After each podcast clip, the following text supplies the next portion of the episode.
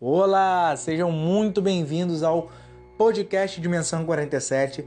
Eu sou o Léo e hoje, no nosso oitavo episódio da nossa maratona de Halloween atrasadíssima, eu venho trazer para vocês uma lista de filmes que vão me fazer passar muita raiva aqui enquanto eu gravo, tá? Mas que vai divertir vocês, eu tenho certeza.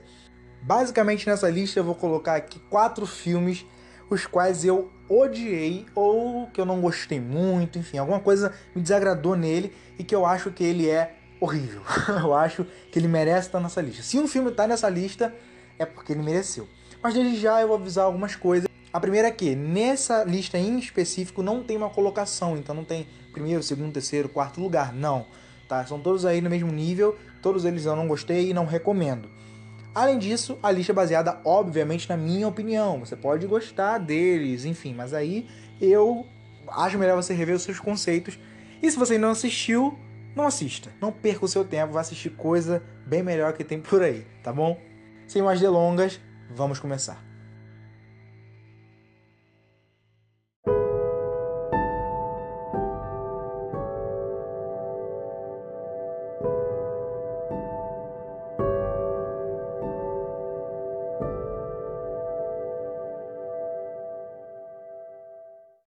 O primeiro filme da lista se chama It Capítulo 2 de 2019.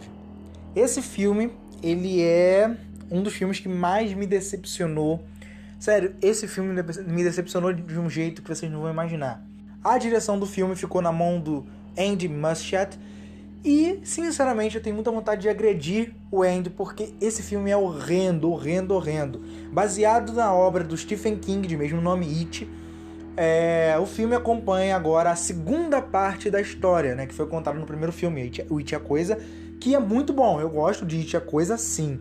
Mas essa continuação era uma continuação desnecessária, muito desnecessária.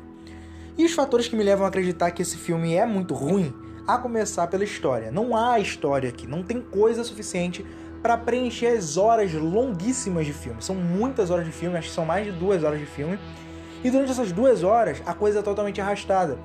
Muito susto forçado, o uso do CGI no Pennywise é gigantesco e eles, eu acho que eles tentam fazer ficar mais assustador, né? Mas pelo contrário, fica muito, muito tosco. Filme muito tosco assim, bom, fica estranho. Porque existe diferença, né? Tem filme que ele quer ser tosco, mas tem filme que tá fazendo sério. E esse é o caso do It. Ele quer ser um filme sério com aquele Pennywise ridículo, tá? Só para deixar claro aqui mais uma vez, o primeiro filme do It, tá? O It a Coisa, é muito bom, muito legal, uma adaptação muito boa, tá? E o Pennywise lá tá impecável, eu adoro o Pennywise. Só que aqui no It capítulo 2, o negócio desceu ladeira abaixo. Poucas coisas se salvam, mas entre as coisas que eu gosto no filme, só para poder não ficar falando só mal, é a relação ali ah, entre as crianças, agora são os adultos, né? Porque eles cresceram. Então você vê essa relação entre o passado e o, agora o presente, né? Onde já estão adultos, os problemas deles e tal. Mas isso é uma nostalgia rápida que passa assim no piscar de olhos e você vê o quanto aquele filme é ridículo.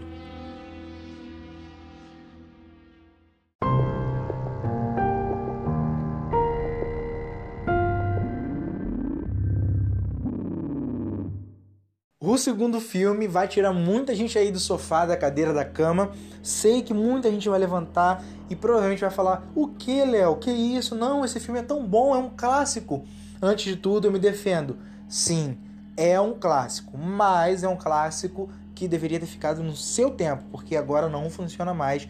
E eu tô falando de Poltergeist, o fenômeno de 1982.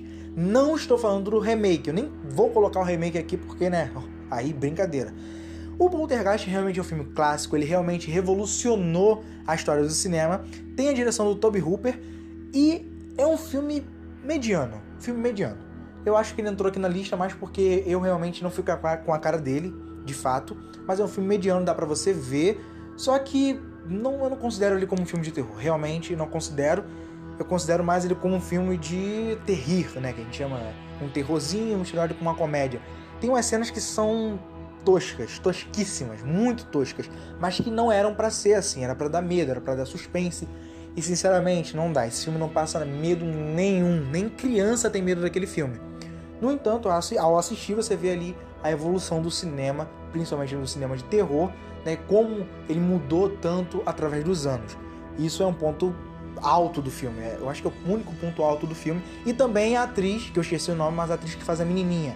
Ela não é lá grandes coisas, mas eu gosto dela, ela é bem simpática, tem um certo carisma e eu gostei dela no filme. Eu acho que foi a única coisa que me prendeu para ver o filme até o final, porque realmente é um filme bem chato, bem chato mesmo.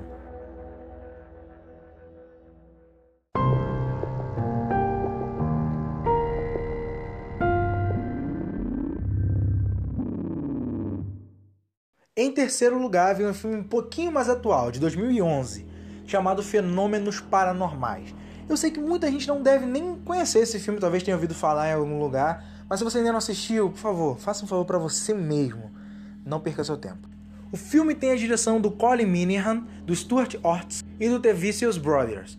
É um filme mega arrastado, personagens que você não vai ligar para eles de jeito nenhum, personagens muito é muito clichês, com muitas, muitas características assim supérfluas, sabe? Não tem nenhum personagem é, sério, não tem exploração. Isso aí não, o personagem é raso, tudo tudo é ridículo, sério, é muito ruim, muito ruim.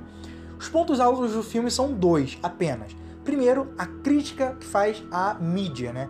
As mentiras da televisão e como isso influencia tanto o nosso mundo, isso realmente é colocado ali, mas de forma, forma O filme conta a história basicamente de um grupo de caça de caça-fantasmas, de pesquisadores paranormais que tem um programa na televisão, mas que na verdade são puramente charlatões. Se você vê do primeiro segundo do filme, você percebe isso. Ou, no entanto, eles vão lá atrás de um hospital, um manicômio abandonado, para poder ficar lá dentro, passar uma noite inteira trancados lá dentro, para poder tentar capturar coisas sobrenaturais. Dentro daquilo ali, a gente percebe muito que é, eles só iriam mesmo para zoar mesmo, para fazer fake. Eles só iriam fingir que algumas coisas estavam acontecendo, gravar tudo, botar na televisão e ficar mais famosos ainda. No entanto, algo acontece. Algo não, muitas coisas, né? Eles acabam descobrindo que realmente o lugar é assombrado e depois que você vê que o lugar é assombrado, perde a graça. Sério, perde muito a graça, porque começa a forçar. Eles começam a usar tanto essa coisa do, do, do, do manicômio ser realmente assombrado todo momento do filme que fica chato, chato. Para mim, melhor ter ido ver um documentário, era bem melhor, tá? Muito melhor. Outro ponto alto são dois ou três ceninhas que dão susto, que dão medo, um friozinho na barriga de leve. Tá, isso eu encontro, sei lá, em O Exorcista, em Invocação do Mal, ou, ou melhor, em Hereditário. Isso seria muito facilmente de, muito fácil de encontrar. Mas se você vem buscar no filme Fenômenos Paranormais esse tipo de coisa, você vai até encontrar ali duas ou três ceninhas que vão te dar um. Ah, você vai pular do sofá, da cadeira da cama. Ok, mas sério. Você vai acabar o filme e vai ficar igual eu, tá? Por que, que eu perdi o meu tempo com isso? E como eu recupero as mais de uma hora de filme. É sério, é muito ruim, ridículo. Filme ridículo, não recomendo para ninguém. E esse aqui, até o momento, eu acho que é o que mais merece estar nessa lista. É uma bosta.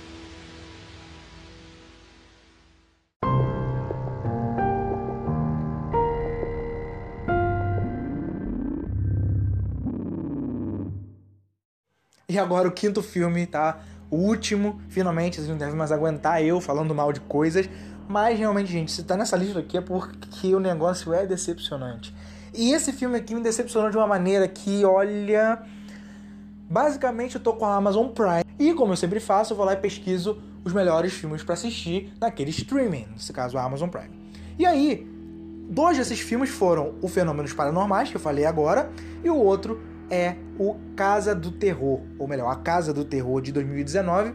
Ele tem a direção do Scott Beck. Para você ter uma ideia de como esse filme te teria que ter um peso muito maior do que ele tem, é que esse filme ele é, ele é dirigido pelo Scott Beck, que fez também Lugar Silencioso 1 e o 2, Lugar Silencioso parte 2.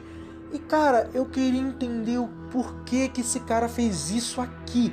Sério, nesse momento eu Sério, eu só queria me jogar de algum lugar bem alto para poder acabar com a minha vida. Eu não aguentava mais esse filme. Vamos lá. O filme conta a história de alguns jovens numa noite de Halloween que não tem o que fazer e, e resolvem ir para uma das casas assombradas que tem lá pelos Estados Unidos. Aqui não tem, mas nos Estados Unidos é muito comum ter casas, mansões assombradas para fazer, para dar medo nas pessoas, nos participantes, mas é tudo brincadeira. Enfim, no entanto, essa casa eles acabam descobrindo que as coisas não são brincadeira tá? É, não tem nada sobrenatural no filme, pelo contrário, são só todos os envolvidos na casa fazendo realmente atrocidades. Então eles matam, eles ferem, e o objetivo deles é fazer as pessoas ficarem presas dentro da casa até o final. Eu acho que ninguém deveria sobreviver. O que acontece no filme é totalmente o contrário. Com o tempo, os amigos já percebem que o negócio está sendo de verdade mesmo, eles ficam desesperados e querem sair. Mas todo momento que eles querem sair, algo acontece e impede que eles consigam sair. É incrível. É incrível a capacidade que esse filme tem de pegar um roteiro que poderia ser muito legal. Não vou falar que seria um roteiro brilhante, tá? Longe de ser, mas seria um roteiro legal, um filme divertido e um filme diferente. É um filme com uma temática diferente. Mas que, meu amigo, que vontade de bater no diretor desse filme é muito horrível. Vamos lá. Por que, que esse filme é ruim, né? Sempre tô falando por que, que o filme é ruim. Basicamente porque ele é clichê. Ele consegue usar todos os clichês que vocês imaginam. Todos, todos a começar pela separação dos amigos. Sabe, quando você tá lá no meio de uma casa mal assombrada, em vez de todo mundo ficar juntinho, não, vai se separar. E aí eles fazem isso, separam em grupo, acho que de dois, e vão cada um para um lado. É incrível. Depois, eles confiam num é, dos, dos caras que comandam a casa lá. E eles confiam nesse cara, só que o cara trai eles rapidamente. Você percebe tá na cara do cara, assim. Ele tá falando assim, ó, oh, eu tô traindo vocês, tá legal? Eu tô mentindo.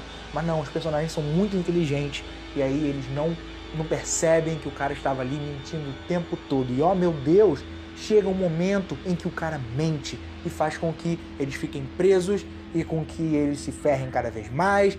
E olha, meu Deus do céu, até chegar no, no final desse filme você vai sofrer muito. Todo momento eu parava, respirava. Não porque eu tava com medo, mas porque eu não aguentava mais. É um filme chato, arrastado. Mas que tem ali alguns momentos, confesso, de tensão. Tiveram momentos que o suspense me tomou nesse filme. E eu acho que é por isso que o pessoal tá gostando tanto dele. E também um outro fator é o visual dos vilões, vamos dizer assim. Eu acho que esse visual foi o que chamou a atenção pro filme. Inclusive, ele é usado muito para fazer o marketing do filme.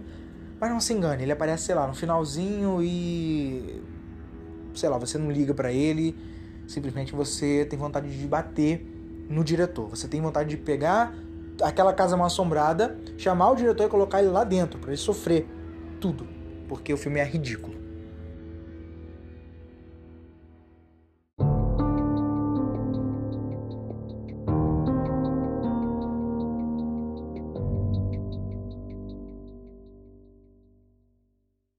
Então por hoje foi só. Eu já passei muita raiva aqui gravando esse, esse episódio. Enfim, eu espero que vocês estejam aí curtindo os episódios do podcast, a minha, o meu retorno aqui pro podcast, né? E novamente eu prometo que não vou mais deixar vocês. Mil desculpas por todo o atraso, por tudo isso, mas enfim, né? É a vida. Espero que vocês tenham entendido, né? E que uh, vocês continuem aqui comigo, porque daqui pra frente a gente tem muitas coisas aí ah, e ainda essa semana, pessoal que tá ouvindo aqui, no caso, no dia que saiu o podcast, no dia 22 de novembro, domingo, ainda essa semana, talvez amanhã, ou enfim, vai sair uma novidade, tá? Sobre a segunda temporada do podcast. A gente vai mudar algumas coisas e vamos ter uma nova temática. Vai ser uma temporada nova com uma temática nova, muito interessante. Vocês não têm ideia do quanto eu tô feliz e animado, ansioso para isso chegar. A série vai ser muito interessante. Eu acho que vocês vão adorar. E eu, claro, vou adorar fazer, vou adorar estar é, tá aqui com vocês todos, toda semana, trazendo episódios novos para vocês. Então, até o próximo episódio do podcast, pessoal. Tchau!